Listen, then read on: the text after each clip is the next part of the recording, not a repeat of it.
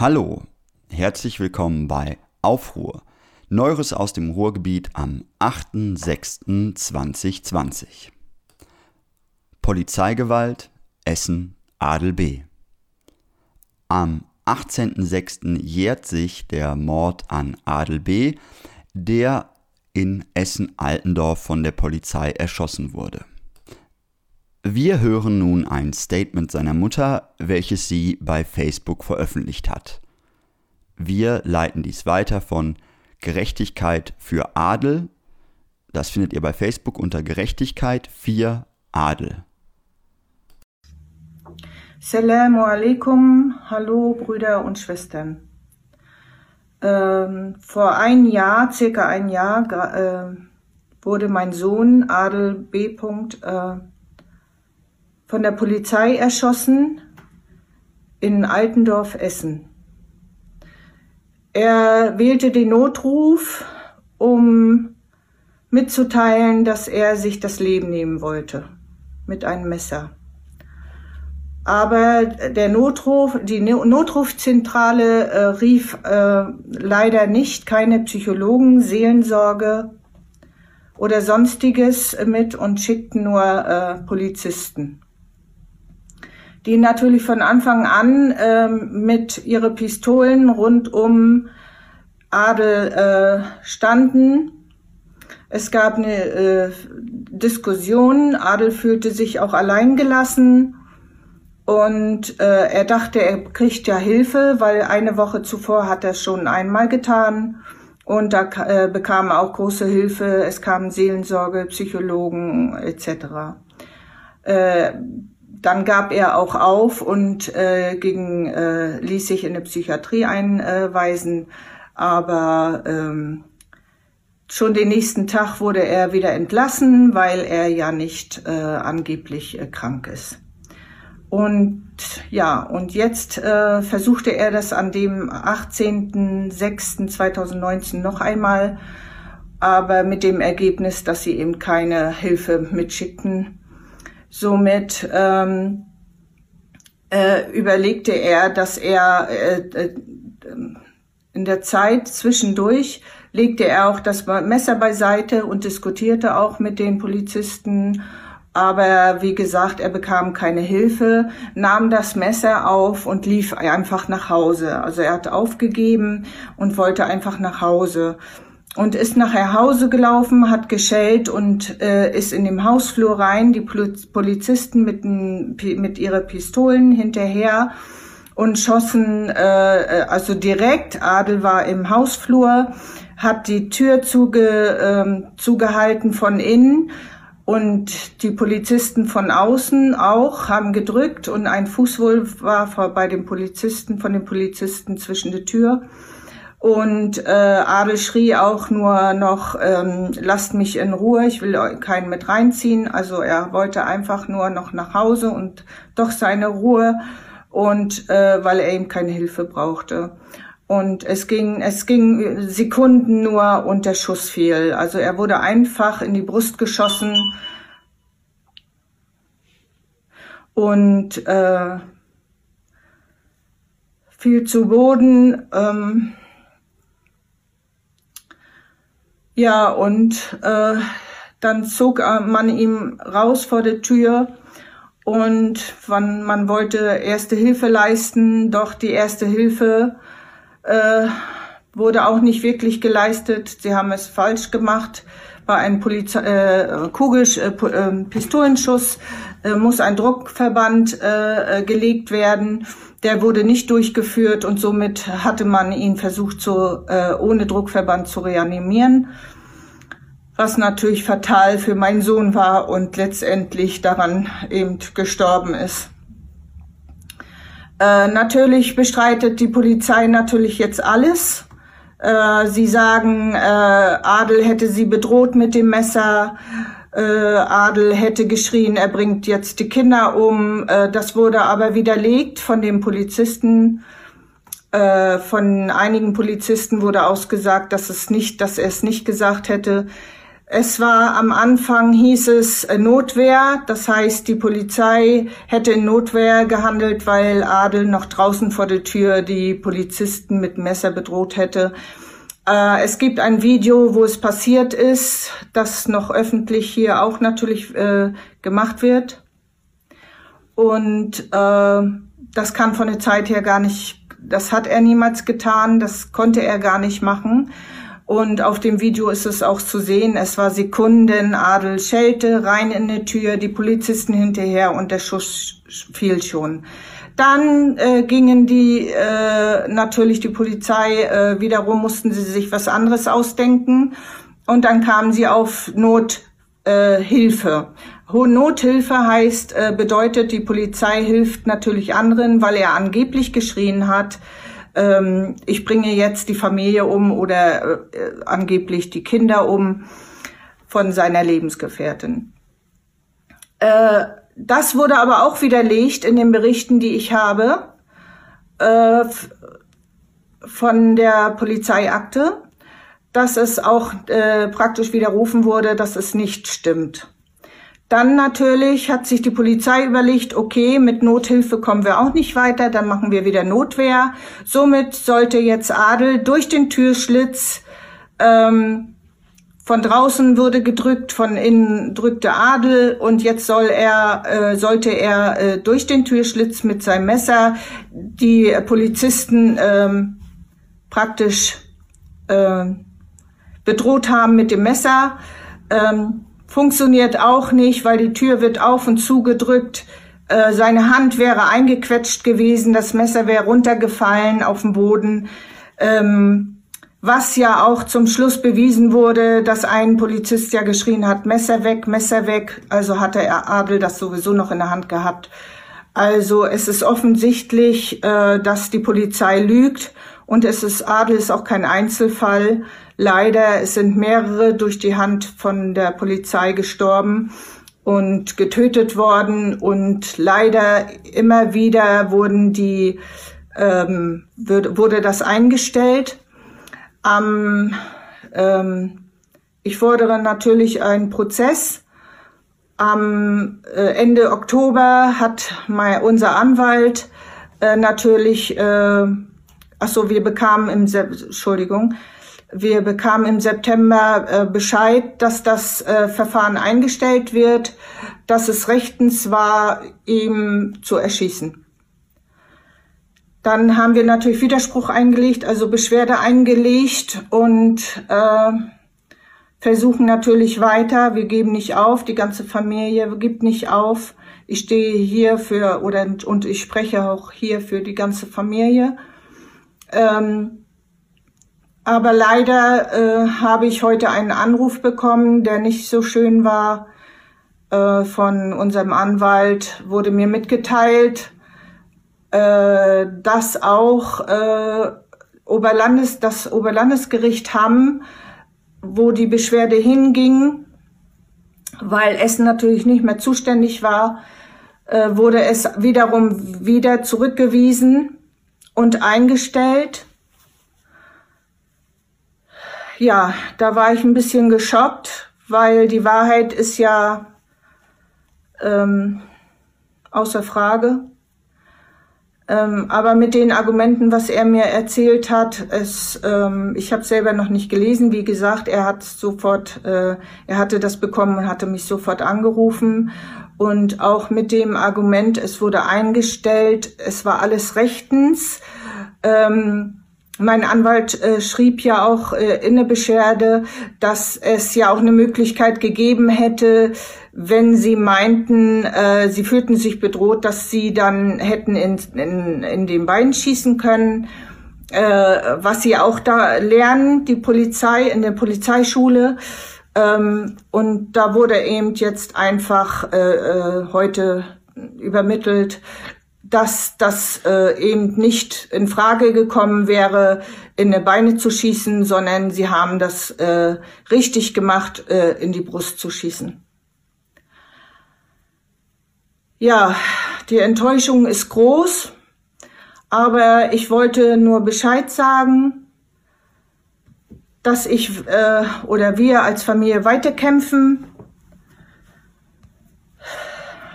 und äh, unser Anwalt trotzdem noch, weil das jetzt das Oberlandesgericht Hamm ist, wieder ein Widerspruch ein äh, schreiben will und also eine Beschwerde schicken möchte, will. Und wir kämpfen weiter.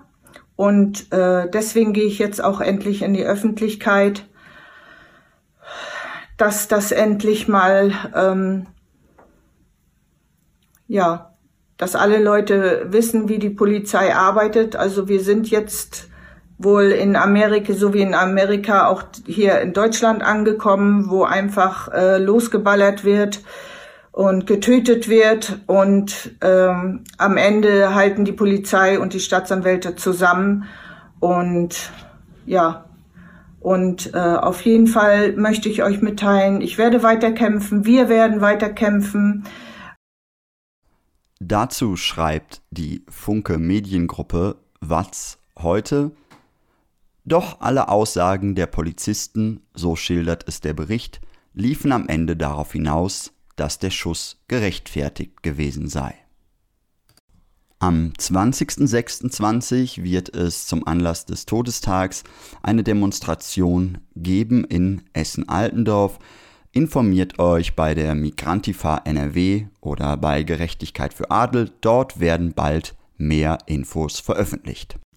Dazu ein Zwischenruf einer Genossin. Es spielt keine Rolle, ob einzelne Beamte bei der Polizei guten Willens sind und sich jetzt mit humanistischen Botschaften zu Wort melden. Die Polizei als Institution ist eine staatliche Gewalt, welche eine Verfassung, einen Staat, ein Gesetz verteidigt, das auf Unrecht gebaut ist. Sie ist ein Sammelbecken für Rassistinnen, für Menschen, die Macht ausüben und missbrauchen wollen oder sich Macht unterordnen wollen. Also eine ideale Institution für alle, die sich der Verantwortung und Anstrengung des mündigen, kritischen und eigenen Denkens und Handelns entledigen wollen. Im Sinne einer neuen Gesellschaft, in der die tatsächliche Freiheit, nicht die kapitalistische neoliberale Freiheit aller im Vordergrund stehen soll, gehört die Institution der Polizei abgeschafft und der Mensch für sein Denken und Handeln zur Verantwortung gezogen. Jeder, der eine Uniform trägt, reproduziert, ob bewusst oder unbewusst, Herrschaftsstrukturen, denen Ausbeutung, Unterdrückung und Gewalt innewohnt. Die einzigen Ausnahmen sind die Bullen, die ihre Uniform ausziehen, sie anzünden und den Denkapparat anschalten. ACAB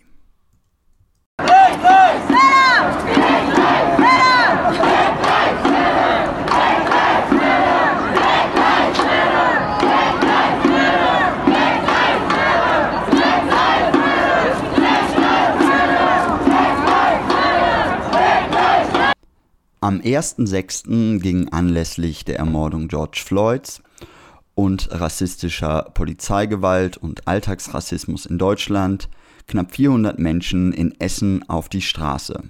Essen stellt sich quer, schreibt, knapp 400 Menschen demonstrieren gerade in Essen auf dem Kennedyplatz anlässlich des Todes von George Floyd. Die Masse ruft Black Lives Matter, No Justice, No Peace und Enough is Enough. Gerade gehen alle geschlossen auf den Boden und legen eine Schweigeminute ein. Eine beeindruckende Stimmung. Zwei Rechtsradikale haben versucht, die Versammlung zu stören. Einer hat Heil Hitler gerufen und einen Hitlergruß gezeigt, ein weiterer fuhr gerade durch die Schweigeminute und rief White Power. In Dortmund fand am 6.6. eine Black Lives Matter Demo statt. Die Genossinnen vom Radio Nordpol haben dazu einen Beitrag gemacht, den ihr auch bei Freiradios findet. Wir reposten ihn in dieser Sendung, denn er ist gut. Black Lives Matter, Stimmen aus dem Protest gegen Rassismus am 6.06.2020. Hier der Einführungstext. Am Samstag, den 6. Juni 2020, riefen das Bündnis Silent Protest zusammen mit afrikanischen Communities in Dortmund zur Kundgebung gegen Rassismus auf dem Hansaplatz auf. Tausende, vor allem junge Menschen, sind dem Aufruf gefolgt. Der Radiobeitrag dokumentiert einige der vielen Redebeiträge sowie kurze Interviews mit People of Color von der Kundgebung. Ihre Stimmen liefern ein Bild der alltäglichen sowie strukturellen Erfahrung mit Rassismus in Deutschland und Dortmund.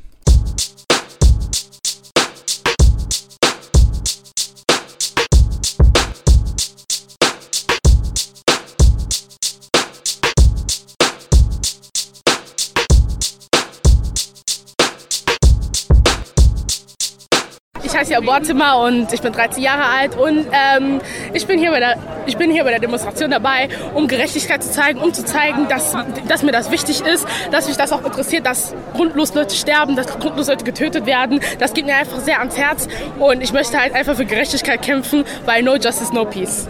Black Lives Matters! Black Lives Matters! Black Lives Matter! Black Lives Matter! Black Lives Matter! Black life Matters! Black life Matters! Black life Matters! Black life Matters!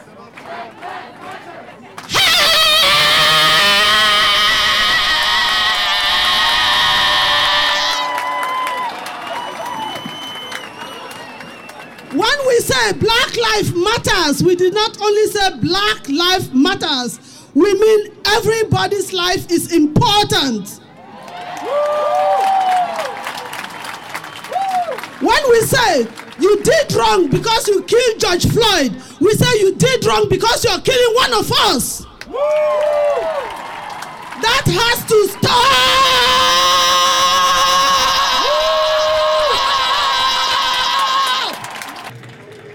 Und jetzt hören wir eine kleine Anrede von der Group Silence Protest. Ich bin heute hier mit euch zusammen, um vor allen Dingen den Mord an George Floyd zu betrauern und ihn als das anzuzeigen, was er ist. Der unprovozierte und kaltblütige Mord eines weißen Polizisten an einem schwarzen Mitbürger am helllichten Tage. Es ist auch der letzte Tropfen, der das Fass zum Übergelaufen gebracht hat. Häufig wurde ich gefragt, was die Situation in den USA mit Deutschland zu tun hätte.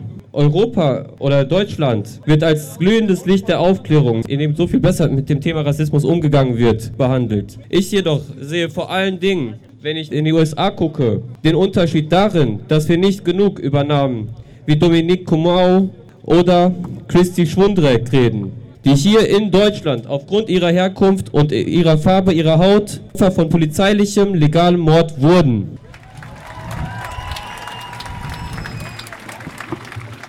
Deswegen möchte ich euch eine weitere Geschichte erzählen. Und zwar die von Tarzan Kilic. Während Polizeigewalt in den USA immer noch in aller Munde ist, kommt es auch hier immer wieder in Deutschland zu schweren polizeilichen Übergriffen. Am 29. Mai in Herne, keine 25 Kilometer von hier, wurden die kurdischen Geschwister Bezer Okcay und Tarzan Kilic mit Pfefferspray und Schlagstöcken misshandelt, obwohl ihnen von ihnen offensichtlich kein nennenswerter Widerstand ausging. Mehrere Nachbarn dokumentierten den brutalen Übergriff. Tarzan Kilic erklärte, gegenüber einer Zeitung, dass die Polizisten ihn ohne eine Frage zu stellen attackiert hätten. Er gibt an, an diesem Tag seine Schwester besucht zu haben. Als ein Streit zwischen seiner Schwester und einem Neffen eskalierte, habe er die Polizei gerufen und vor dem Gebäude auf sie gewartet. Dabei wurde er Ziel eines Polizeiangriffs. Während die Polizei behauptet, von Kilic sei eine Aggression ausgegangen, zeigen Bilder ein anderes Geschehen. Kilic hat versucht, die Situation zu beruhigen und den Polizisten zu erklären, dass er sie gerufen habe. Er wurde mehrfach massiv mit Pfefferspray angegriffen und selbst als er gefesselt am Boden lag, noch weiter geschlagen und getreten. Außerdem ist zu sehen, wie seine Schwester Bezerokye im hellblauen Hemd ebenfalls mit Pfefferspray angegriffen und noch am Boden mit Knüppelschlägen traktiert wurde. Obwohl Nachbarinnen lautstark gerufen haben, dass man die Frau in Ruhe lassen sollte, dass sie psychisch krank sei, gingen die Übergriffe weiter. Sie wurde am Kopf schwer verletzt. Nach dem Angriff mussten die Geschwister lange mit gefesselten Händen warten und verbrachten anschließend die Stunden in Gewahrsam in einer Gefangenensammelstelle. Obwohl sich Kilic Zustand auf der Wache verschlechterte, wurde er anschließend ohne irgendein Protokoll freigelassen. Die Geschwister haben Anzeige gegen die Polizei erstattet. Wie üblich bei Anzeigen gegen Polizisten haben die mutmaßlichen Täter eine Gegenanzeige wegen Widerstand gestellt. Eine weit verbreitete Taktik zur Verschleierung von Polizeigewalt. So soll der offensichtliche Gewaltexzess legitimiert werden. Ich frage mich, ist es okay, dass man Gewalt angetan bekommt und Gewalt erfährt, nur aus dem Grund, dass man sich nicht auf dem Boden fesseln lassen will, ohne etwas getan zu haben. Ein Riesenapplaus an alle!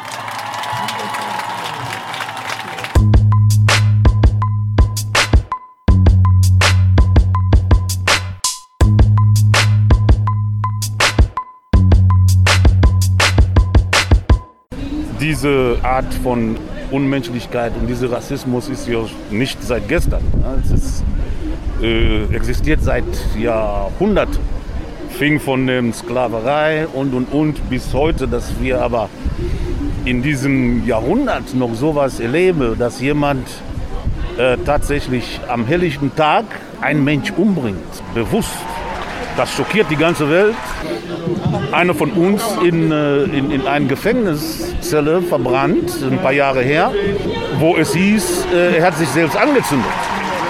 Es findet auch tatsächlich äh, tagtäglich äh, diese Art von äh, Misshandlungen und wo aber man auch wirklich am nächsten Tag äh, übergeht an, den, an, an, an dem täglichen Leben. Ne? Dass es einfach in sich auflöst. Aber wir hoffen, dass diesmal, dass es kein Eintag, also dass es ist, eine Veränderung stattfindet, auf jeden Fall. Das hoffen wir auch. Und nun heißen wir die Vanessa willkommen. Sie möchte uns ganz kurz mal erzählen von ihren Erfahrungen, was, wie sie Rassismus in Deutschland erlebt hat. Ein Riesenapplaus für Vanessa, bitte.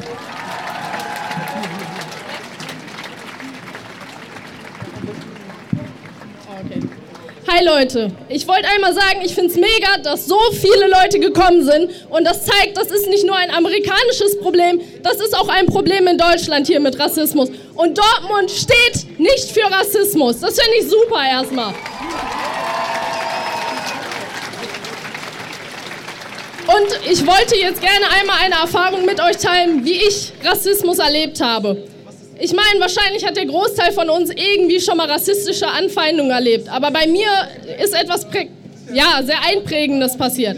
Das war ungefähr vor neun Jahren. Da war ich 14. Ich war mit meinen Freunden in der Stadt. Es war warm, es war Sommer und es war ein BVB-Spiel. Wahrscheinlich ein sehr wichtiges, weil die Stadt war rappelvoll.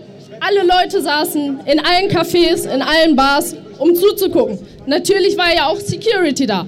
Und ich war mit meinen Freunden unterwegs, was man so macht mit 14. Wir waren shoppen, haben was gegessen und haben uns dann irgendwann vor Karstadt Sport vor dem Maximilian auf eine Bank gesetzt. Und auf einmal kam eine Frau, kaum größer als ich, lief an mir vorbei und meinte, du scheiß Neger. Und ich so, äh, habe ich das jetzt richtig verstanden? Ich war total fertig und wusste gar nicht, was ich machen sollte. Und meine Freundin nur so, okay, wenn die gleich nochmal kommt, Sprechen wir sie drauf an. Was soll der Scheiß? Okay, sie war wieder da und wir sind zu ihr gekommen, haben gesagt, was soll das? Du kennst mich doch gar nicht. Warum beleidigst du mich? Und da äh, habe ich dann erstmal gemerkt, dass das nicht alles war. Sie war nicht alleine. Da kamen hinter ihr noch drei glatzköpfige, weiße, große Männer, die ziemlich stark waren. Wir haben sie darauf angesprochen, was das soll, was sie da macht. Und sie ist einfach nur ausgerastet, hat mich beleidigt, du scheiß Schlampe und sonst was. Aber das war nicht alles. Sie hat mich rumgeschubst, zu Boden geschmissen. Alle haben zugeguckt und es war, war den Leuten scheißegal. Wir, ja. Wir haben weiter auf sie drauf eingeredet, dass sie das lassen soll, dass sie uns in Ruhe lassen soll, was das denn soll. Und dann hat sie mir ins Gesicht gespuckt. Und das ist das Schlimmste, was ich jemals erlebt habe. So was Erniedrigenderes alle Leute haben zugeguckt und es hat niemanden interessiert. Nur so weit, dass man zugucken kann, aber nicht, dass man hilft. Und dann hieß es nur, okay, wenn du scheiß Neger dich nicht hier gleich verpisst, dann schlagen wir dich hier zusammen. Ja, und was macht man mit 14? Ich nur noch am Heulen, wusste nicht mehr, was ich machen sollte. Und dann habe ich mich verpisst, ohne dass irgendjemand der Leute, die zugeguckt haben, egal ob Security oder sonst was, niemand hat mir geholfen. Und ich bin heulend nach Hause gelaufen. Und sowas sollte es hier nicht geben. Man sollte, egal in welchem Alter, keine Angst haben, als schwarze Person auf die Straße gehen zu dürfen, weil wir vielleicht Angst haben müssen, dass wir zusammengeschlagen werden oder im schlimmsten Fall umgebracht werden. Das sollte es hier nicht geben. Nein.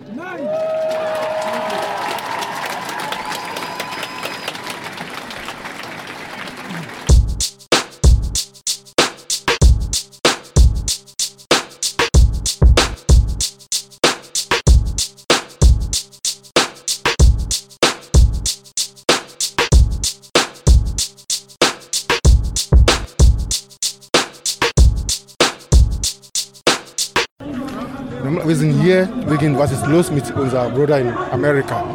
Weil äh, es kann nicht sein, wir wissen das, aber es kann nicht sein, dass immer die Polizei die nimmt das Gesetz in Hand. Und die machen nur was sie wollen mit der Schwarzen. Und wenn die Sache kommt, Gericht, die Polizei oder Polizisten, werden gar nicht passiert mit dem. Deswegen wir sind hier. Weil wir sind, ein, ein, wir sind, wir sind alle Menschen. Äh, wichtig ist, dass äh, alle Leute äh, gleich verhandeln Ökonomie, weil wie sind viele Leute von uns, hat auch etwas hier gelernt. Aber das sind die Systematik Rassismus ist nicht wie ohne äh, nur, wenn jemand sagt, ah, das ist schwarz oder das ist Neger. Nein, es geht an eine Systematik, wo wir auch keinen teilnehmen mit der Wirtschaft, Ökonomie hier in diesem Land. Wir sind hier integriert, integriert und äh, unsere Kinder ist auch hier. Aber wichtig, ist, dass jeder ist miteinander. Wenn ich qualifiziert etwas, dass ich kann diese Arbeit bekommen, muss all die gleiche handeln. Und das ist indirekt Rassismus, wenn ich denke, die andere kann ich nicht machen und du kannst machen. Wir müssen voneinander etwas teilen. Ihr haltet hoch Dominik Kumanju. Worum handelt es sich da? Das ist einer der besten Freunde von meinem Bruder gewesen, der 2006 von der Polizei erschossen wurde in Schilteredding. Und es hieß, es wäre Notwehr, Notwehr gewesen. Dabei war es auf der anderen Straßenseite. Zwei Schüsse sind gefallen. Ein ins Bein und eins ins Herz. Der Junge ist 23 gewesen und es wurde fallen gelassen. Ja. So sieht's aus. Und seitdem bin ich auch leicht geschädigt. Ich bin jetzt erst 32 und das ist halt ziemlich lange her und deswegen habe ich einen leichten Groll gegen die Polizei deswegen bekommen und es hört einfach nicht auf, wie man sieht. Ne? Weltweit sind die Leute auf die Straße gegangen in Solidarität mit Black Lives Matters und in Erinnerung an George Floyd. Du hast es selber jetzt schon angesprochen. Wie würdest du das denn sehen? Ist die Situation bezüglich Rassismus in den USA und Deutschland vergleichbar oder siehst du Unterschiede? Also ich finde, es gibt halt Alltagsrassismus, äh, der halt jetzt nicht so brutal ist, wie natürlich, dass jemand stirbt. Aber das ist tagtäglich so. Das habe ich schon seit dem Kindergarten mitgekriegt und es hört jetzt auch nicht auf.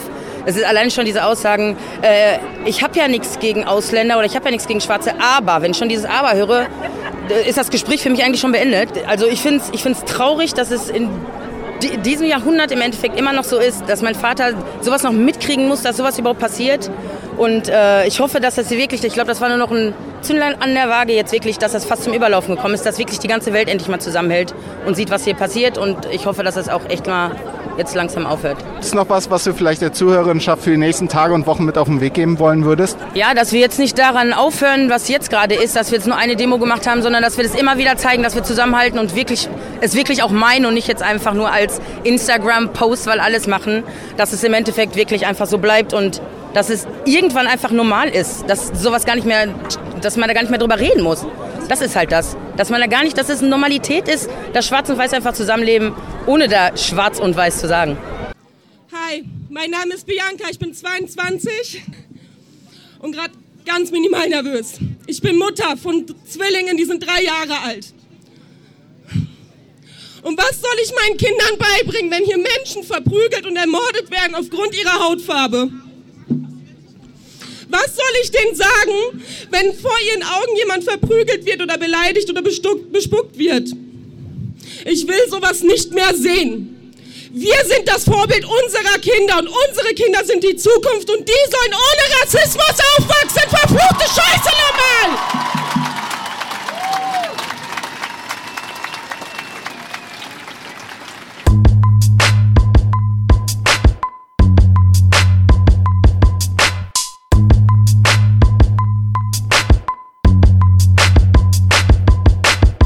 Hallo, mein Name ist Glenn, ähm, komme ursprünglich aus Kamerun und lebe seit jetzt nun 20 Jahren in Deutschland. Und ja, ähm, bedingt durch die Sachen, die jetzt äh, die letzten Wochen passiert ist, ähm, es kann nicht sein, dass du einfach wegen deiner Hautfarbe Angst haben musst. Ne? Es betrifft nicht nur Afrikaner, es betrifft alle Menschen, die einfach in Minderheit sind, jegliche Minderheit. Und ähm, Deutschland ist so ein schönes Land, jeder lebt hier äh, gerne, die Demokratie hier ist hervorragend und das wollen wir auch aufrechterhalten. Und mit dieser Demo heute ähm, hoffen wir, dass die Menschen etwas auch mitgenommen haben, dass sie ähm, nach Hause gehen und ein bisschen reflektieren, ein bisschen ähm, Selbstkritik führen und sagen, okay, was habe ich falsch gemacht? Wie kann ich das ändern? Und das ist genau das Ziel, dass die Menschen sehen, ach, schwarze Menschen, Minderheiten sind nicht so schlimm, wie sie dargestellt werden, sind keine brutale Menschen oder du musst keine Angst vor diesen Menschen haben. Und wir hoffen, dass wir heute mit dieser Demonstration das erreicht haben und das ist ein langer Weg und wir sind guter Dinge und wissen ganz genau, dass ähm, die Zukunft äh, rosig ist, sage ich mal so. Ja, also ich bin Kuya und bin seit zehn Jahren äh, antirassistisch aktiv, verschiedenen Gruppen, verschiedenen Städten. Und heute sind so viele Leute hier zusammengekommen aus so vielen verschiedenen Spektren und auch mit ganz unterschiedlichen Rassismuserfahrungen, aber auch viele Leute, äh, die jetzt keine Alltagsrassismuserfahrungen machen. Es ist total überraschend. Es ist überraschend, dass so viele Leute da sind. Viele schwarze Menschen in Deutschland, sie verstecken sich, sie müssen sich verstecken, weil sie einfach die ganze Zeit dumm angemacht werden, weil sie zum anderen erklärt werden. Und, und von diesen ganzen Sachen, die wir so letzter Zeit mitbekommen an rassistischen Übergriffen seitens der Polizei, wo Leute dabei sterben. Das ist so die Spitze des Eisbergs. Es passieren so viele Sachen und es es gibt so keinen Kontakt innerhalb der Bevölkerung, dass, äh, dass viele Sachen so gar nicht äh, wahrgenommen werden, vor allem von der Mehrheitsbevölkerung nicht wahrgenommen werden. Heute, aber auch vor allem wegen George Floyd, haben viele Leute das Gefühl, endlich auf die Straße gehen zu müssen. Es zeigt halt so, die Leute wollen nicht mehr alleine zu Hause rumsitzen. So. Vielleicht hat auch Corona irgendwie äh, dazu beigetragen, dass viele weiße irgendwie Leute, die sonst immer Party machen und am Samstag gekatert irgendwie sind, dass die heute irgendwie auch auf den Demo gekommen sind. Was aber auch schön ist, ist, dass auch organisiert Linke eine gute Zusammenarbeit leisten mit Black Lives Matter und anderen migrantischen Organisationen, das bringt halt Hoffnung. Ne? Also wenn, wenn migrantische Communities auf sich alleine gestellt sind, dann bekommt halt Mensch auch nicht mit, was sie im Alltag alles durchmachen müssen. Das fängt bei Behördengängen an mit Arbeitsamt, ab das Anmeldung ist, Ummeldung ist oder dann halt so Racial Profiling, wo vor allem migrantische Stadtteile zu äh, Gefahrengebiete erklärt werden, wo die Polizei grundlos, oder wie, ich weiß gar nicht, wie sie das nennen, ne, verdachtsunabhängige Kontrollen machen, wo dann aber immer migrantische Leute irgendwie kontrolliert werden. Also ich kann nur so von meiner Erfahrung erzählen, dass ich innerhalb von sechs Monaten im Durchschnitt dreimal kontrolliert werde. Fragt euch einfach mal als weiße Menschen, wie oft werdet ihr von den, von den, von den Cops angehalten? Und ist ja klar, also, also selbst wenn die Polizei nicht scheiße zu mir ist, direkt, ne, und immer so freundlich kommt mit einem deutschen Lächeln, selbst dann bin ich einfach angepisst, wenn ich grundlos kontrolliert werde. Und das bekommen die Cops mit, dann äh, denken die ja, okay, ich muss auf mich aufpassen, dann schießt sich irgendwie direkt mal gleich los und so. Also die Probleme, die es in den USA gibt, die gibt es auch hier. Ich gehe ganz stark davon aus, dass, dass viele Leute sich durch die Gelder, die der Staat irgendwie medial verspricht, befriedigt werden. Aber das wird in Deutschland auch noch krachen. Vielleicht noch ganz kurz. Hier haben ziemlich viele junge People of Color sich übers Internet, über Instagram organisiert. Du hast eben schon gesagt, du bist schon seit zehn Jahren in der Anti-Ra-Bewegung dabei. Ist das vielleicht jetzt so ein Point, der etwas ändert, der vielleicht auch für die antirassistische Bewegung nochmal neue Möglichkeitsspielräume eröffnet? Ich, ich, kenne, ich kenne die Geschichte von äh, migrantischen Organisierungen in Deutschland aus den, aus den 80ern, aus den 90ern. Und es gab immer wieder Versuche, das ähm, migrantische aufzubauen. Es gab Antifa-Genschleck von 88 bis 94 in Berlin und was sich dann auch irgendwie ausgebreitet hat nach vielen anderen Städten dann wurde das durch massive Repression der Polizei niedergeschlagen. Es ist halt nicht so wie bei weißen Antifas, dass da die Polizei oder irgendwie SPD-Leute oder so das schützen, sondern äh, da, da, passiert einfach viel, viel heftigere Art und Weise von Kriminalisierung und Repression. Das wird zerschlagen. Es, gab, es gibt dann immer, nach einer Zerschlagung gibt es dann immer ein paar Leute, die künstlerisch weitermachen, die so bewegungslinke Sachen machen. Zum Beispiel nach Antifa Genschak ist Kanakatak entstanden. Und äh, dass jetzt viele Leute auch über Social-Media-Kanäle äh, mobilisiert werden können, liegt daran, dass viel Vorarbeit geleistet worden ist. Also es gab, also wo, wo Menschen in Deutschland nicht mehr gesehen hat, dass Mensch äh, durch eine bewegungslinke Sache äh, Leute mobilisiert, gab es halt wieder Versuche, Menschen in betroffenen Gruppen, in People of Color Gruppen zu organisieren. Und aus diesen People of Color Gruppen mit all ihren Widersprüchen sind, sind migrantische Antifa-Gruppen entstanden und die Mobilisierung läuft, läuft auch großteils darüber. Es kommen diese Ereignisse zusammen, die, das, die halt nochmal als Katalysator wirken. Jetzt geht es darum, dass wir uns organisieren und äh, die Straße ist der beste, beste Ort, um sich zu organisieren.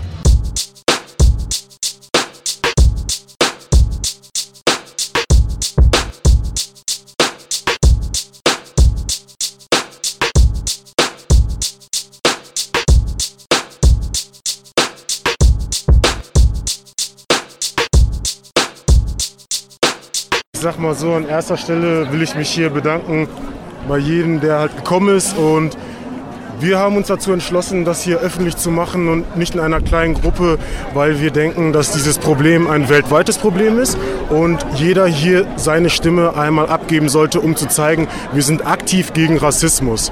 Und ich denke, es ist heute sehr gut gelungen. Wir hätten hier wirklich nicht mit so einer hohen Anzahl gedacht, äh, die hier auftritt. Wir haben vorher wirklich gerechnet, es wären vielleicht 300, 400 Leute. Jetzt sind es fast 3000 gewesen. Und da sieht man wirklich, dass wir doch ein großes Problem mit diesem Thema haben, aber viele Menschen auch dazu bereit sind, dagegen aktiv sich zu wehren. Und wie gesagt, in diesem Sinne, ich hoffe, dass äh, diese, dieses Thema nicht nur für den heutigen Tag gilt bei den Menschen, sondern auch weiterhin in der Zukunft einmal so getragen wird, damit man wirklich zukunftsweise dieses Thema aus dieser Welt schaffen kann. Wir haben zwar einen langen Weg in diese Richtung, aber man hat in allem eine Hoffnung. Und wir sehen in dieser Hoffnung, beziehungsweise ich als Person mit dunkler Hautfarbe, dass ich meine Kinder auf diese Welt setzen kann, ohne dass ich Angst habe, kommt mein Sohn heile nach Hause. Weil ich stelle mal eine letzte Frage, was ist das für eine Welt, wenn ich schon Angst habe, rauszugehen? Nicht weiß, ob mir der nächste Glatzkopf, sage ich jetzt mal in der Hinsicht, was Böses antun wird. Wie wird es denn bei meiner Schwester sein? Wie wird es bei meiner Mutter sein, bei meinem kleinen Kind, bei meinen Cousinen, die sich da nicht gegen wehren können? Ich bin ein 1,92 Meter großer Junge. Ich kann dagegen noch was tun. Bei der zweiten, dritten Person wird es schon ein bisschen schwieriger. Aber was sollen Menschen tun, die schwach sind? Und denen wollten wir jetzt in dieser Hinsicht hier einmal eine Stimme verleihen.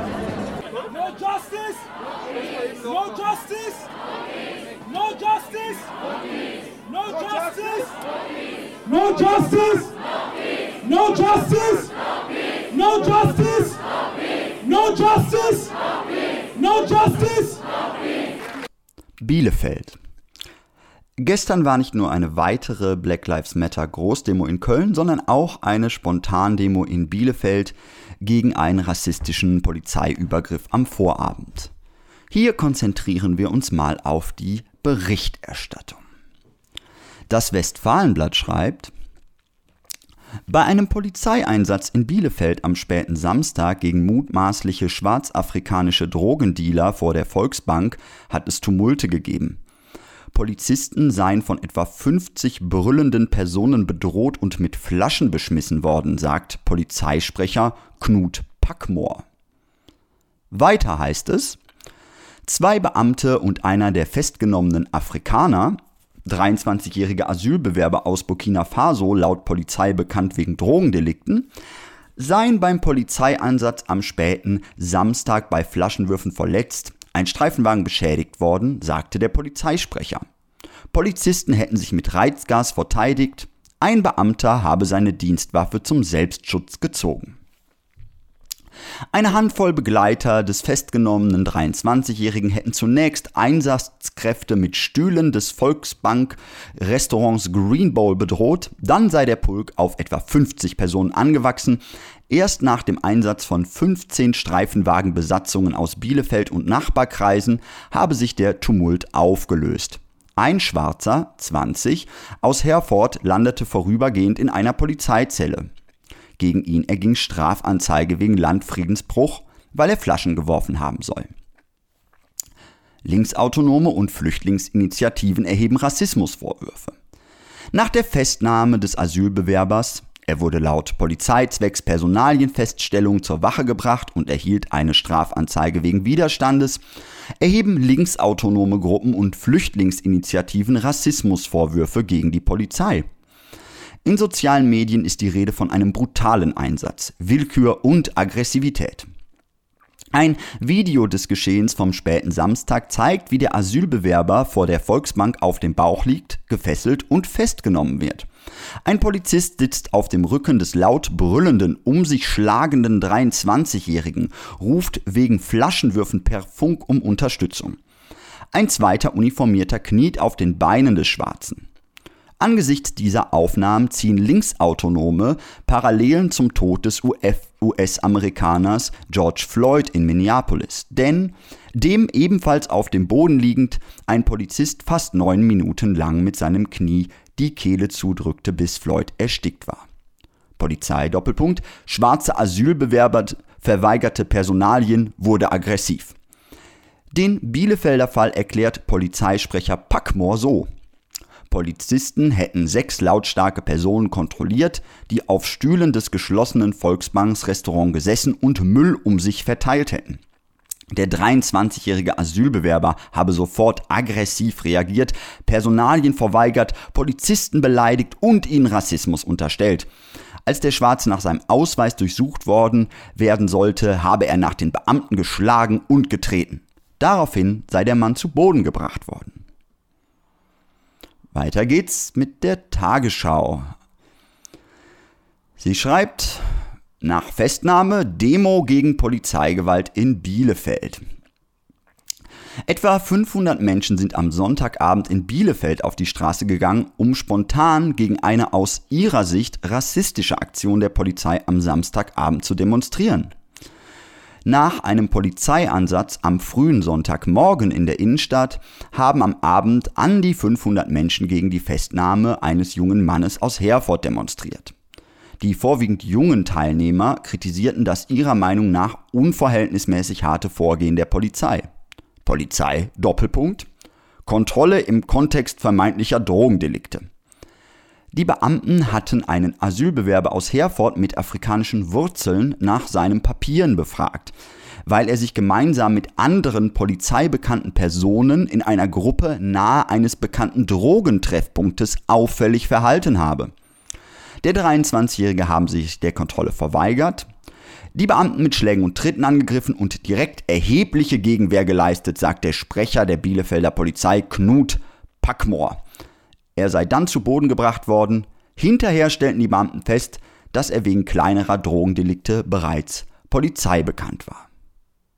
Ihr könnt den Vorfall auch selbst nochmal recherchieren, wenn ihr nicht an den Polizeiaussagen interessiert seid. Ähm, wir empfehlen den Journalistinnen zum Beispiel das kartoffelsensible Audiobook Exit Racism von Tupoka Ogette. Dies könnt ihr umsonst nachhören auf exitracism.de, also exitracism.de. Bevor wir zurück ins Ruhrgebiet springen, ein Zwischenruf aus den USA. Also kurz mal in englischer Sprache weiter. Äh, das ist der Text zu dem Video, von dem ihr gleich den Ton hört. On Saturday, May 30th, filmmaker and photographer David Jones felt compelled to go out and serve the community in some way. He decided to use his art to try and explain the events that were currently impacting our lives. On day two, Sunday the 31st, he activated his dear friend author Kimberly Jones to tag along and conduct interviews. During a moment of downtime, downtime, he captured these powerful words from her and felt the word world couldn't wait for the full-length documentary. They needed to hear them now. Also hören wir jetzt Kimberly Jones und das Video findet ihr, wenn ihr How We Can Win sucht.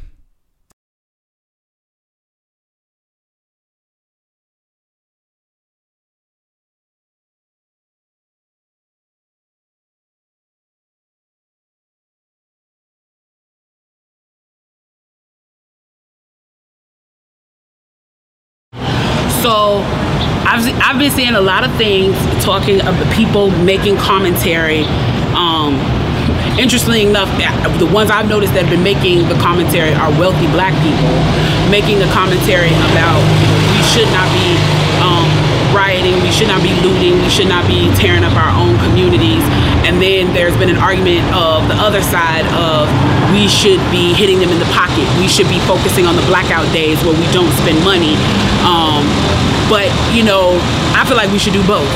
And I feel like I support both. And I'll tell you why I support both. I support both because there when you have a civil unrest like this, there are three type of people in the streets. There are the protesters, there are the rioters, and there are the looters. The protesters are there because they actually care about what is happening in the community. They want to raise their voices and they are there strictly to protest. You have the rioters who are angry, who are anarchists, who really just want to fuck shit up, and that's what they're going to do regardless. And then you have the looters. And the looters almost exclusively are just there to do that, to loot. Now, people are like, well, what did you gain? Well, what did you get from looting? I think that as long as we're focusing on the what, we're not focusing on the why. And that's my issue with that. As long as we're focusing on what they're doing, we're not focusing on why they're doing. And some people are like, well, those aren't people who are legitimately angry about what's happening. Those are people who just want to get stuff. Okay, well then let's go with that. Let's say that's what it is. Let's ask ourselves why in this country in 2020 the financial gap between poor blacks and the rest of the world is at such a distance that people feel like their only hope and only opportunity to get some of the things that we flaunt and flash in front of them all the time is to walk through a broken glass window and get it. That they are so hopeless that getting that necklace, getting that TV, getting that change, getting that bed, getting that phone, whatever it is that they're gonna get, is that in that moment when the riots happen and if they present an opportunity of looting, that's their only opportunity to get it. We need to be questioning that why. Why are people that poor? Why are people that broke? Why are people that that food insecure, that clothing insecure, that they feel like their only shot, that they are shooting their shot by walking through a broken glass window to get what they need. And then people want to talk about, well, there's plenty of people who pulled themselves up by their bootstraps and got it on their own. Why can't they do that? Let me explain to you something about economics in America. And I'm so glad that as a child, I got an opportunity to spend time at Push where they taught me this, is that we must never forget that economics was the reason that black people were brought to this country. We came to do the agricultural work in the South and the textile work in the North. Do you understand that? That's what we came to do. We came to do the agricultural work in the South and the textile work in the North. Now, if I right now if I right now decided that I wanted to play Monopoly with you, and for 400 rounds of playing Monopoly, I didn't allow you to have any money, I didn't allow you to have anything on the board, I didn't allow for you to have anything. And then we played another 50 rounds of Monopoly, and everything that you gained and you earned while you were playing that round of Monopoly was taken from you. That was Tulsa, that was Rosewood. There are those are places where we built black economic wealth, where we were self-sufficient, where we owned our stores, where we owned our property, and they burned them to the ground. So that's 450 years. So for 400 rounds of Monopoly, you don't get to play at all. Not only do you not get to play, you have to play on the behalf of the person that you're playing against. You have to play and make money and earn wealth for them, and then you have to turn it over to them. So then for 50 years, you finally get a little bit and you're allowed to play. And every time that they don't like the way that you're playing or that you're catching up or that you're doing something to be self sufficient, they burn your game. They burn your cards. They burn your monopoly money. And then finally, at the release and the onset of that, they allow you to play and they say, okay, now you catch up. Now, at this point, the only way you're going to catch up in the game is if the person shares the wealth, correct? But what if every time you, you share the wealth, then there's psychological warfare against you to say, oh, you're an equal opportunity hire? So if I played 400 rounds of Monopoly with you and I had to play and give you every dime that I made, and then for 50 years, every time that I played, I, if you didn't like what I did, you got to burn it like they did in Tulsa and like they did in Rosewood. How can you win? How can you win? You can't win. The game is fixed. So when they say, why do you burn down the community? Why do you burn down your own neighborhood? It's not ours. We don't own anything. We don't own anything. There is, Trevor Noah said it so beautifully last night. There's a social contract that we all have that if you steal or if I steal, then the person who is the authority comes in and they fix the situation. But the person who fixes the situation is killing us. So the social contract is broken. And if the social contract is broken, why the fuck do I give a shit about burning the fucking Football Hall of Fame, about burning a fucking Target? You broke the contract when you killed us in the streets and didn't give a fuck. You broke the contract when for 400 years we played your game and built your wealth. You broke the contract when we built our wealth again on our own by our bootstraps in Tulsa and you dropped bombs on us. When we built it in Rosewood and you came in and you slaughtered us. You broke the contract, so fuck your target. Fuck your Hall of Fame. As far as I'm concerned, they could burn this bitch to the ground. and it still wouldn't be enough. And they are lucky that what black people are looking for is equality and not revenge.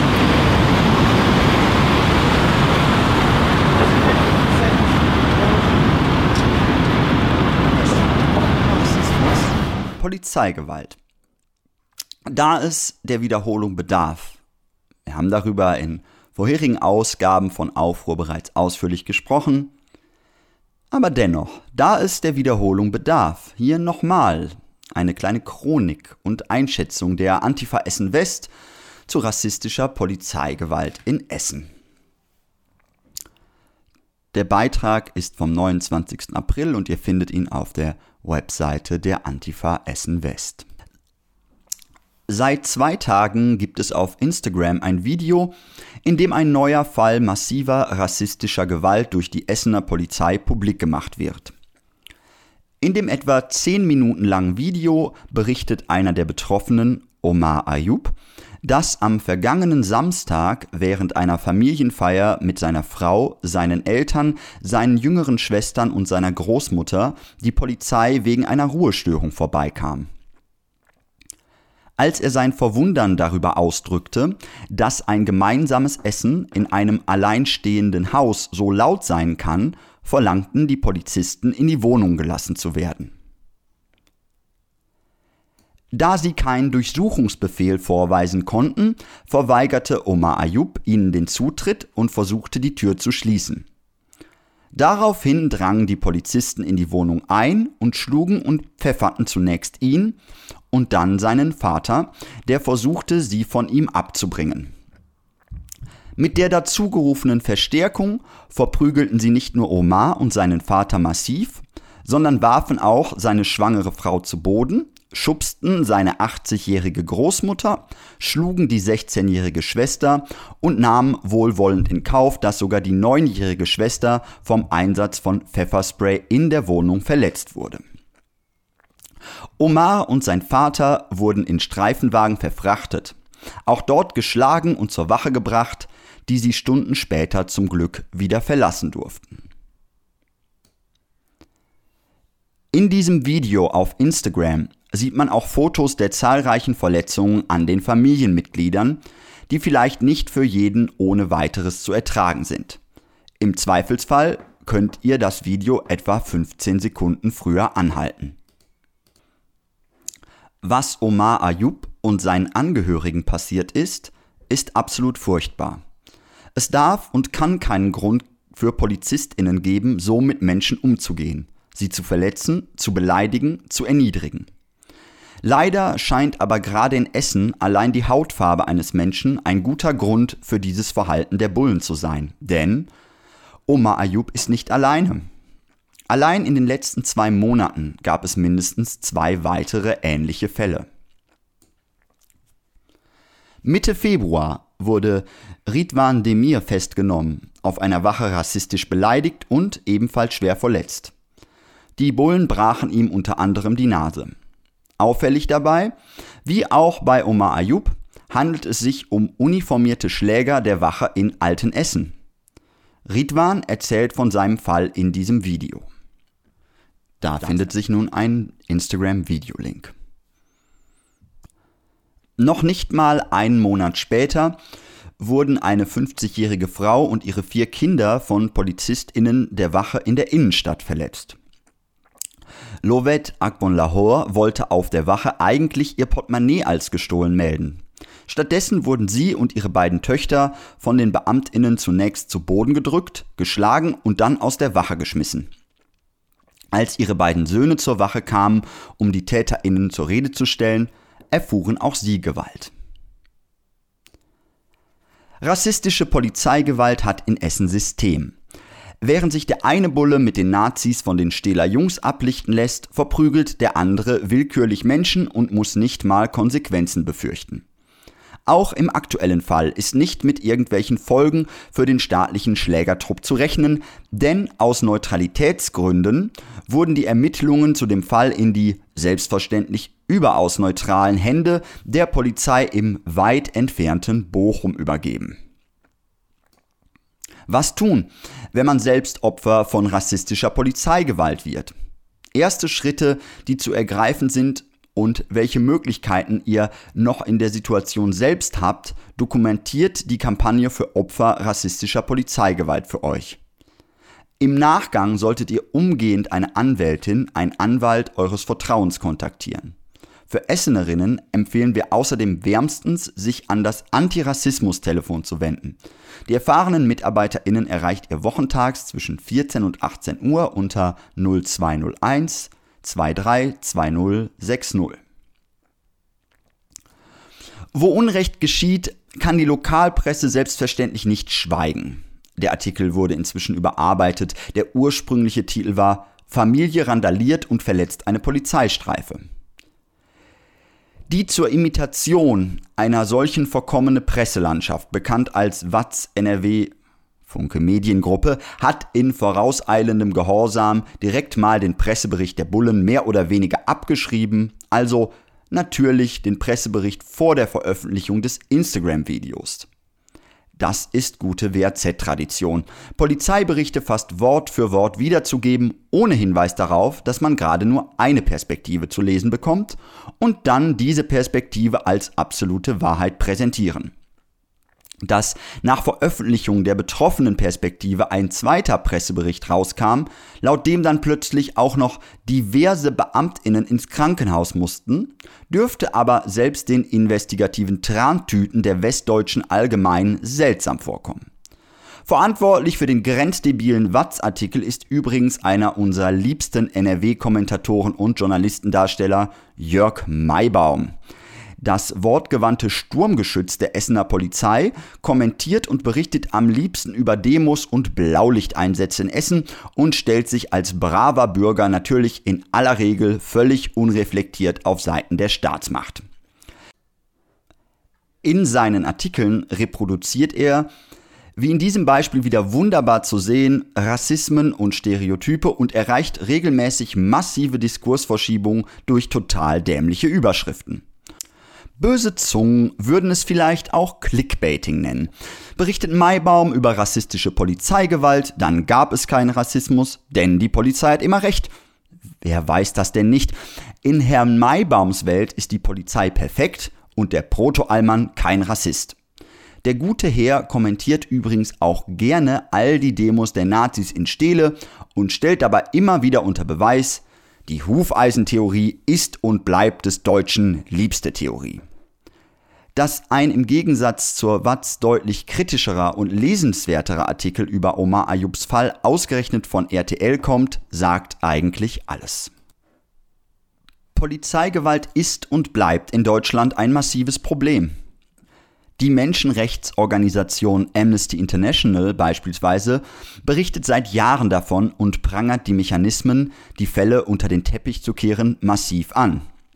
An der Ruhr-Uni Bochum startete deswegen ein bislang einzigartiges Forschungsprojekt zu Körperverletzung im Amt durch Polizeibeamtinnen. Zu Beginn des Projektes wurden dafür Daten tausender Betroffener von Polizeigewalt erhoben. Das Projekt ist noch nicht abgeschlossen, aber der Zwischenbericht zeigt bereits, was linke Aktivistinnen seit Jahren anprangern. Das Problem besteht, es hat System, es hat beängstigende Ausmaße und es gibt kaum etwas, was man dagegen tun kann. Denn bei Vorwürfen gegen Bullen ermitteln, wie auch im hier beschriebenen Fall, andere Bullen.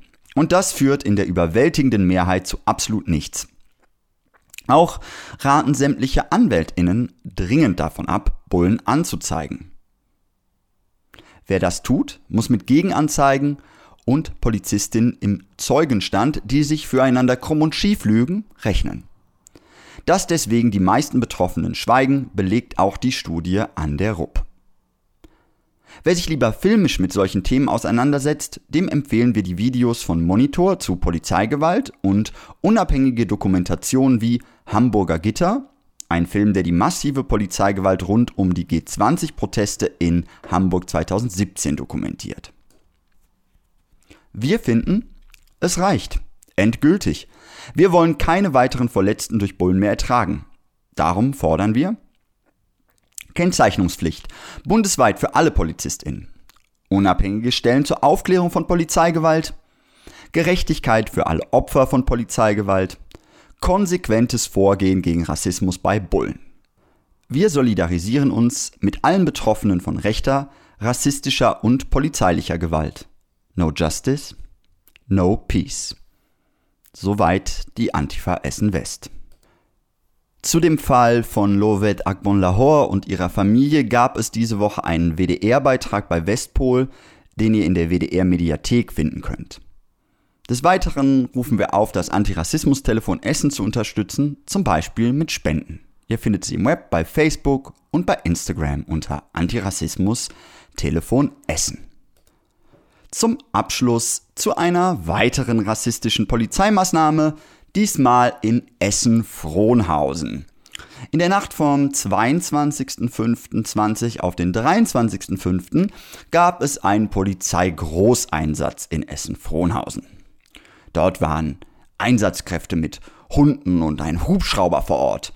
Funke Westen schreibt, bei der Suche nach den Tätern zog die Polizei auch Bereitschaftspolizisten aus Nachbarstädten, Hundeführer und einen Hubschrauber hinzu. Die Mülheimer Straße wurde zudem für die Dauer des Einsatzes in der Nähe des betreffenden Lokals komplett gesperrt. Was war passiert? Hm. Eigentlich hat noch immer keiner so recht eine Ahnung.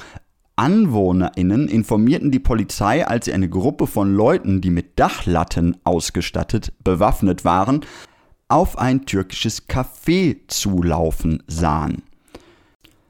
Wie wir später der Presse entnehmen konnten, wurde die Einrichtung des türkischen Cafés mit den Dachlatten zerstört, es wurde keine Person verletzt.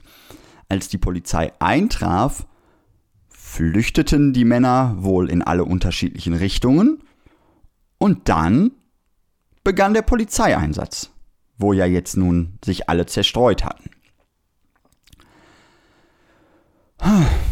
Und warum überhaupt ein Polizeieinsatz? Tja, da gucken wir auch mal wieder hier in die Presse, wie die das so berichten. Vielleicht gibt es da einen Hinweis. Ach ja, ähm, da steht dann auch hier beim Westen, 70 Tatbeteiligte wurden gestellt. Die Polizei hatte Erfolg. Rund 70 mutmaßliche Täter konnten gestellt werden. Hm. Tja, eine Person wurde in Gewahrsam und eine festgenommen, aber 70 mutmaßliche Täter. Ein Riesenerfolg dieser Maßnahmen. Und wie hat die Polizei das nur gemacht, nachdem alle weggerannt sind? 70 Personen als Verdächtige festzustellen. Tja, das ist ganz einfach. Die Polizei hat dann anschließend, nachdem sie mit einem Großaufgebot da war, einen Kessel gezogen und nach Hautfarbe selektiert. Jung, männlich, nicht weiß, das war schon ein guter Ansatz zum Selektieren und so bildete die Polizei auf dem Frohnhauser Platz und vor dem türkischen Café einen Kessel, in dem Menschen, die sonst auch am Frohnhauser Platz rumhängen, mal zu Tatbeteiligten erklärt wurden. Die Watz kontextualisiert das dann auch gleich mit Razzien gegenüber kriminellen Clans, auch wenn es keinerlei Hinweise darauf gebe, dass es damit was zu tun hätte. Wir hören jetzt zum Abschluss einen Live-Kommentar aus der Nacht vom 22. auf den 23.05., den ihr bei YouTube finden könnt, wenn ihr Polizeieinsatz Frohnhauser Markt Live-Kommentar eingebt. Das Video ist folgendermaßen betextet. Am Frohnhauser Markt kam es in der Nacht vom 22. auf den 23.05. zu einem Polizeigroßeinsatz mit ca. 100 Polizistinnen und einem Hubschrauber. Nachdem an einer Bar der Einsatz begann, wurde anschließend auf dem Markt eine Gruppe selektiert, an denen Kontrollen und Ingewahrsamnahmen durchgeführt wurden. Die Auswahl folgte meist dem Kriterium Hautfarbe. Aber bevor wir da jetzt reinhören, eine kleine Empfehlung aus der Humorecke, denn ähm, es ist ja, wie ihr hört, schlimm mit der Presselandschaft hier. Ähm, welche Landschaft? Die Wüste oder die vertrockneten, vergifteten Müllstellen. Oh Gott, ich weiß gar nicht. Göttin. Oh Göttin. Ich weiß nicht, was ich sagen soll. Ähm, empfehlen können wir als Presseportal allerdings ähm, leider bisher nur bei Facebook, aber ähm, doch sehr empfehlenswert. Äh, Funky Mariechen, äh, die machen äh, eine satirische Berichterstattung über die Vorgänge in Essen und haben sich insbesondere auf die ähm, Ideen von rechten oder einfach nur weißen alten Männern kon äh, konzentriert. Ihr findet das äh, bei Facebook, wenn ihr äh, facebook.com Flunkermarie eingibt oder einfach Funky Mariechen.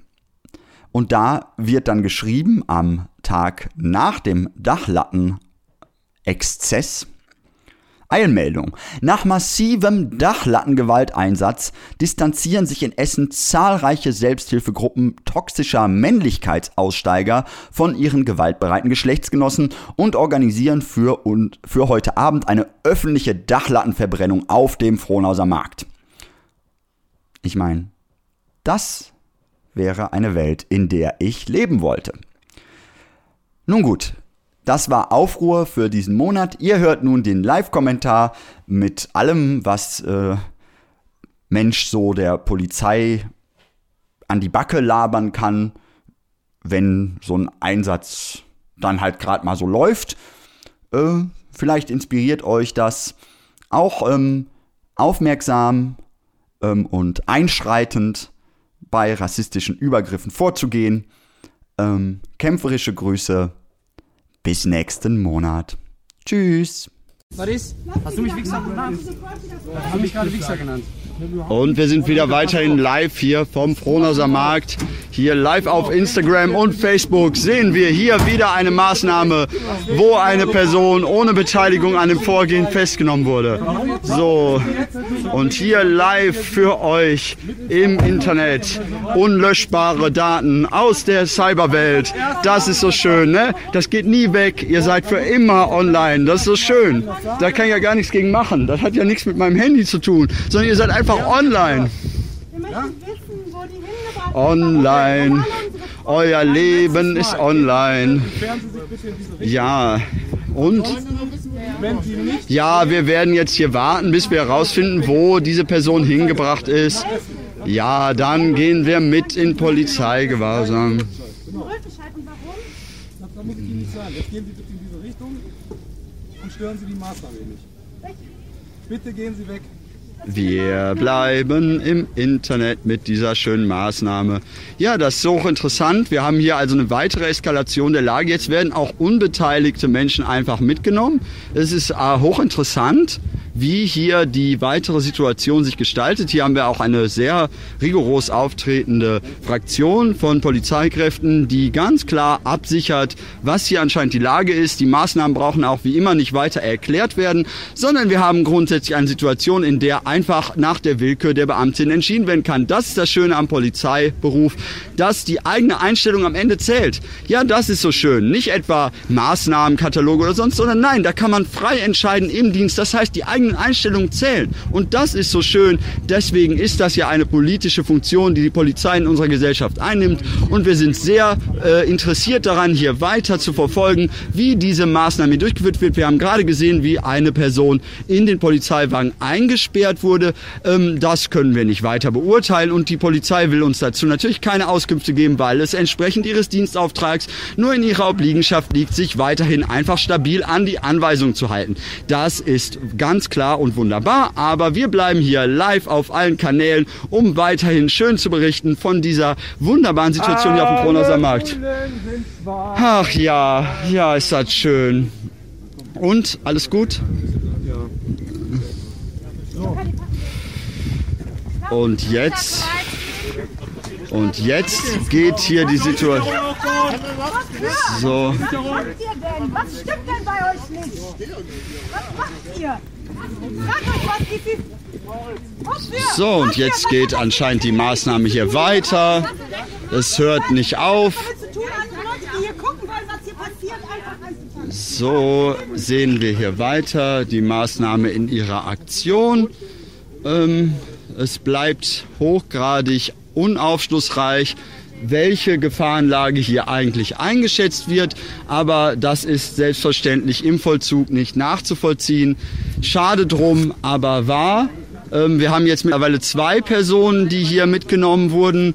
Eine wegen eines Gesangs, äh, eine Person aus unerfindlichen Gründen. Wir werden weiterhin hier live berichten, um zu versuchen, die Lage zu verstehen. Es ist sehr schwierig, ähm, die hier vorstehenden Maßnahmen nachzuvollziehen. Aber anscheinend scheint eine erweiterte Gefahrensicherung durch die Beamtinnen notwendig zu sein. Wir können nicht richtig einschätzen, was das bringen soll und warum diese erhöhte Präsenz hier weiterhin benötigt ist. Zum Glück wissen wir ja, dass wir äh, die Möglichkeit haben, das an weitere Kanäle weiterzuleiten und uns weiterhin zu informieren. Ähm, es ist eine sehr prekäre Lage mittlerweile, in der auch die Essener Polizei steht, nach vielen Rassismusvorwürfen und gewalttätigen Übergriffen in alten Essen, wo eine ganze Familie zusammengeschlagen wurde, ist es mittlerweile so, dass die Essener Polizei auch überregional in der Kritik steht. Wie sollen wir auf diese Entwicklung reagieren? Wie können wir als Bürgerinnen uns fragen, wie ist überhaupt noch Vertrauen herzustellen zu einer Institution, die mittlerweile in mehreren Verfahren beteiligt ist? Hm, tja, auch der Polizeipräsident ist sich der Lage unsicher, wie wir aus Quellen Wissen ist dort auch seine Frau, die Extremismusbeauftragte, sehr besorgt um die Entwicklung innerhalb der Essener Polizei und es ist eine sehr unglückliche Situation. Tja, aber auch hier wird dieses Schema fortgesetzt. Wir können nicht so richtig sagen, wie sich dadurch die Dienstanweisungen der Essener Polizei ändern, weil an sich hier genau das weiterhin praktiziert wird, was schon zuvor massiv in die Kritik geraten ist. Nicht nur aufgrund immer weiterreichender Maßnahmen, die sich einseitig gegen eine Kriminalitätsform von sogenannten libanesischen Gangs wendet, die insgesamt angesichts der organisierten Kriminalität in Essen eine untergeordnete Rolle einnehmen und wo wir weiterhin beobachten müssen, dass aufgrund von Agitation von Politik und auch Medien hier äh, versucht wird, eine Lage herzustellen, die der realen Kriminalitätsbedrohung nicht gerecht wird. Es tut uns äh, wie immer, wie immer hier in der Berichterstattung schrecklich leid, dass äh, die Essener Polizei Teil eines insgesamt rassistischen Apparats ist, der, sehen Sie selber ja auch nicht äh, ähm, aktiv äh, bekämpfen könnten, außer innerhalb gewerkschaftlicher Organisationen oder vielleicht äh, untereinander Verständigung eine Lage herzustellen, in der auch Vertrauen wiederhergestellt werden könnte. Dieses Vertrauen ist an vielen Stellen gebrochen und das zu Recht. Wir kennen die Geschichten von Menschen, die sich nicht mehr trauen, die Polizei zu rufen, da sie selbst Gewalt befürchten. Und das ist etwas, was uns sehr traurig macht und auch im Alltag sehr unglücklich stimmt. Nur deswegen richten wir auch hier wieder unsere Kameras auf diese Maßnahme, um zu fragen, werden denn irgendwelche Maßnahmen unternommen, um dem bürgerschaftlichen Auftrag der Polizei überhaupt gerecht zu werden? Weil der Anspruch, das Gewaltmonopol durchzusetzen, sehr hoch ist und politisch besser ausgestattet werden sollte in der Hinsicht, dass die Beamtinnen und Beamten eine Möglichkeit haben, sich hinsichtlich ihrer Praxis fortzubilden und auch eine angemessene Arbeitssituation zu haben, um mit den Herausforderungen umzugehen. Hier sieht man wieder, wie angesichts anscheinend nicht funktionierender äh, Befehlsketten und sonstiger Aufträge dieses in der Praxis scheitert und wir leider eine Situation haben, in der wir immer wieder mit ungerechtfertigtem Handeln der Polizei konfrontiert werden. Es ist besonders schade für uns, dass hier in Essen als Essener Bürgerinnen wir dies hier vor Ort erleben müssen. Wir haben hier eine immer weiter eskalierende Polizeimaßnahme vor Ort und wir wünschen uns sehr, dass ähm, alle Beteiligten in dieser Stadt sich äh, produktiv daran beteiligen, ein Gespräch über die Polizeikultur in Gang zu bringen.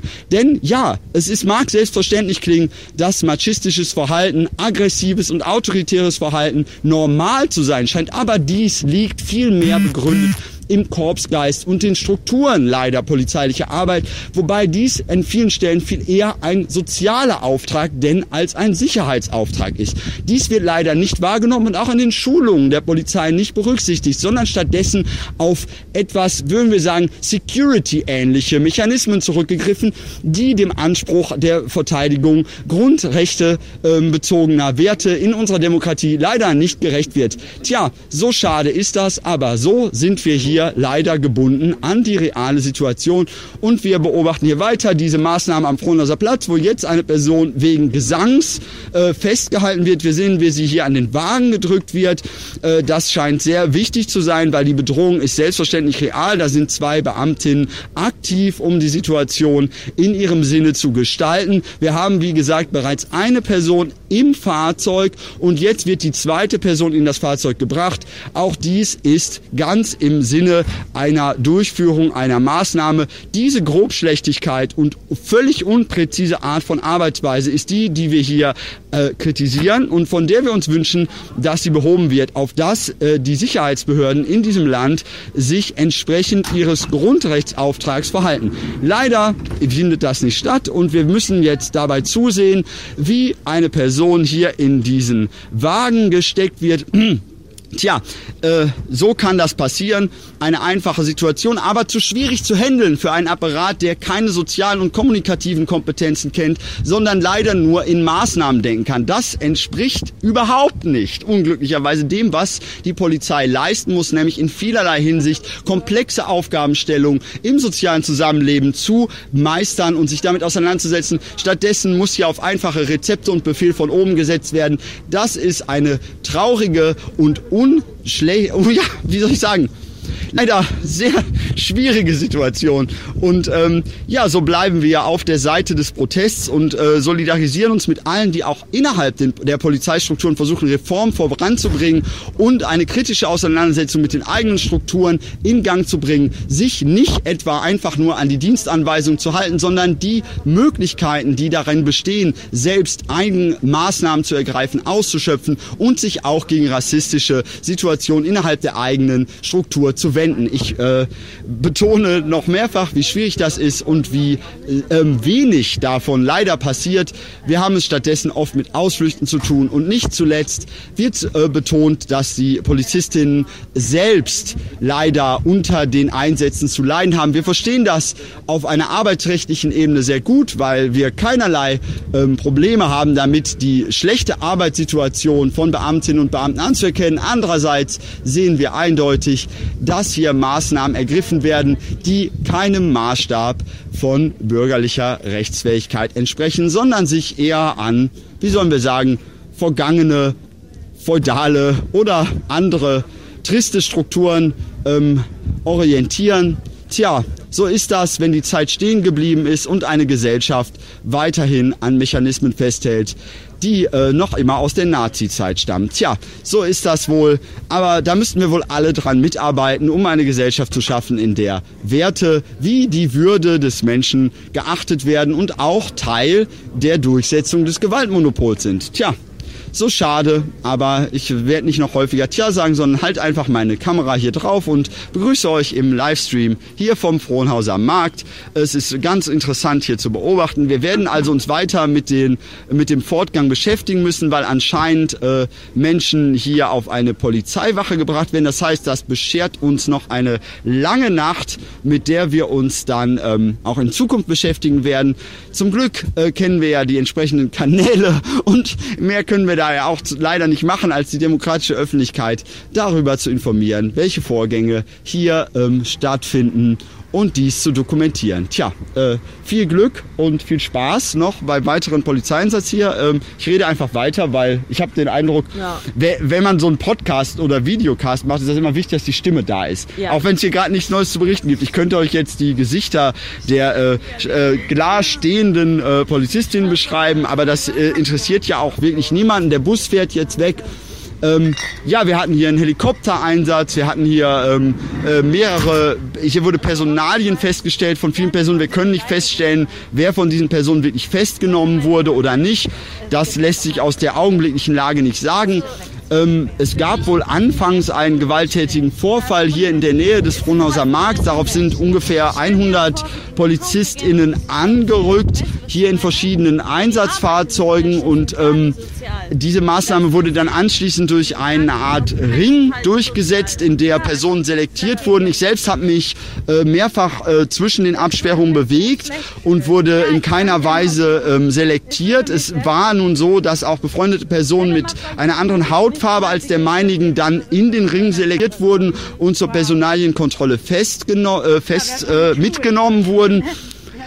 Ähm, es ist mir ähm, an dieser Stelle nicht ergründlich, äh, wie diese Maßnahmen überhaupt noch weiter fortgesetzt werden soll, warum hier nicht längst angesichts dessen, dass hier offensichtlich keine Gefahrenlage vorliegt, ein Abzug der Polizei äh, stattfindet oder eine Konzentration auf den Einsatzort, der sich ja wohl dort hinten befinden muss, also etwas weiter rechts vom Markt. Stattdessen haben wir hier eine Abriegelung des Marktes. Hier werden Personen also abgeführt, an den Arm geführt, äh, weggebracht. Ähm, wir sind gespannt, ob die Polizei diese Maßnahmen weiterhin fortsetzen wird, aber bleiben äh, immer inständig live für euch dabei, live aus Frohnhausen, für alle, die Spaß haben an Polizeimaßnahmen oder ähnlichem. Ja, lasst euch nicht unterkriegen. Wie gesagt, ist ein schwieriger Auftrag, diese Gesellschaft in eine andere Richtung zu bringen. Also, ja, müssen wir uns alle bemühen. Ne? Es geht halt nicht nebenbei, weil sonst läuft's hier halt einfach scheiße. Tja, schade. Ja, so wie heute. Ziemlich scheiße. Du bist voll cool. Ja, es ist, ja, danke, aber es ist halt alles ziemlich schade, weil ich will eigentlich, dass diese beiden Leute aus dem Auto rauskommen, weil das echt einfach keinen Relevanzrahmen hat innerhalb dessen, was überhaupt eine polizeiliche Maßnahme hier leisten könnte. Aber tja, wie gesagt, das ist äh, wäre echt schön, wenn ihr einfach einfach andere Skills hättet, ne? Und nicht nur, ne, das wäre halt voll cool, weil ne, es gibt halt so viele Skills, die ihr haben könnt, kommunikative Skills, soziale Skills, miteinander, ne, deeskalierende Fähigkeiten, Empathie, weil an sich würde das auch den Einsatz äh, nicht in weiterer Weise behindern, sondern einfach eine Möglichkeit geben, dass einzelne Beamtinnen von euch in der Lage wären, vorher Situationen mündlich abzuprüfen und durch kommunikatives Miteinander eine Situation herzustellen, in der viele Festnahmen und Personalienfeststellungen einfach überflüssig wären. Stattdessen ist diese autoritäre Struktur anscheinend darauf angelegt, ständig sinnlose Maßnahmen durchzuführen, die immer wieder zu Einknastung oder in Gewahrsamnahmen von Personen führt, die mit dem Zusammenhang eigentlich gar nichts zu tun haben. Das ist eine sehr unglückliche Situation, weil wie gesagt, der, der, die Ausführung des Gewaltmonopols in dieser Gesellschaft ist eine, na wie soll man sagen, fast heilige Aufgabe. Es gibt ja eigentlich nicht mehr. Wir haben ja nur das Grundgesetz und die Durchsetzung des Gewaltmonopols und mehr ist ja eigentlich kaum da, um überhaupt die soziale Stabilität äh, im Rahmen staatlicher Kontrolle sicherzustellen. Und insofern ist euer Auftrag so zentral, dass es darum gehen müsste, den sozial zu diversifizieren und weg von Maßnahmen hin zu wirklicher einer sozialen Kompetenz zu entwickeln, die in der Lage ist, soziale Zusammenhänge zu begreifen, mit sozialarbeiterischen Strukturen zusammen abzuarbeiten und auch weitere Maßnahmen zu ergreifen, um präventiv dafür zu sorgen, dass hier nicht ständig irgendwelche Eskalationen passieren, sondern stattdessen eine kontinuierliche Reflexion der Bedingungen und Arbeits- und Lebensbedingungen der Menschen, die hier am Ende, sage ich mal, betroffen sind von Maßnahmen zu erreichen. Ich weiß, das ist ein hehrer Wunsch, alles Utopie, ist alles super schrecklich und am Ende kriegen alle nur 1, 2 netto, ist alles super scheiße, Leben ist super dreckig, ich weiß, meins auch. Insofern. Nein, Leben ist gut, ja, positiv. Leben. Lass die Leute in Ruhe. Ja, reicht meinst du? Nee, ach, ich bin noch nicht zu Ende mit meiner Zufriedenheit. Ja, soll ich noch weiter, mal weitermachen? Ja, ich fühle mich eigentlich ganz okay. Ja, alles gut. Ich das meine, okay. ja, ich meine, was sollen wir machen? So, ich meine, vielleicht landen noch mehr Leute in der Maßnahme. Tja, traurig. Ja, und jetzt? Was, Jetzt was machen zur wir? Wache, oder? Ab zur Wache jetzt gleich? Nach Rüttenscheid oder was habt ihr gesagt? Geht's nach Rüttenscheid? Also da wieder zur, zur Zentralwache da? Wie immer, da Landgericht? Ach ja, ach Mann, oh Mann, Muss oh Mann. das wirklich sein? Habt ihr da Bock drauf? Es spielt ja überhaupt keine Rolle. Das ist dieses Unkommunikative, nee, ne? nee, Bock ist halt Bock ist halt eine relative Ka Kategorie. Ne? Wenn, wenn am Ende sozusagen ja, ne, dann, ne, da muss halt klar sein. Also klar, äh, hier auch äh, klare Strukturen, ne, klare, klarer Umgang. Ja. Ne, da wird halt, da muss man halt sehr nach groben Rastern vorgehen. Das ist natürlich un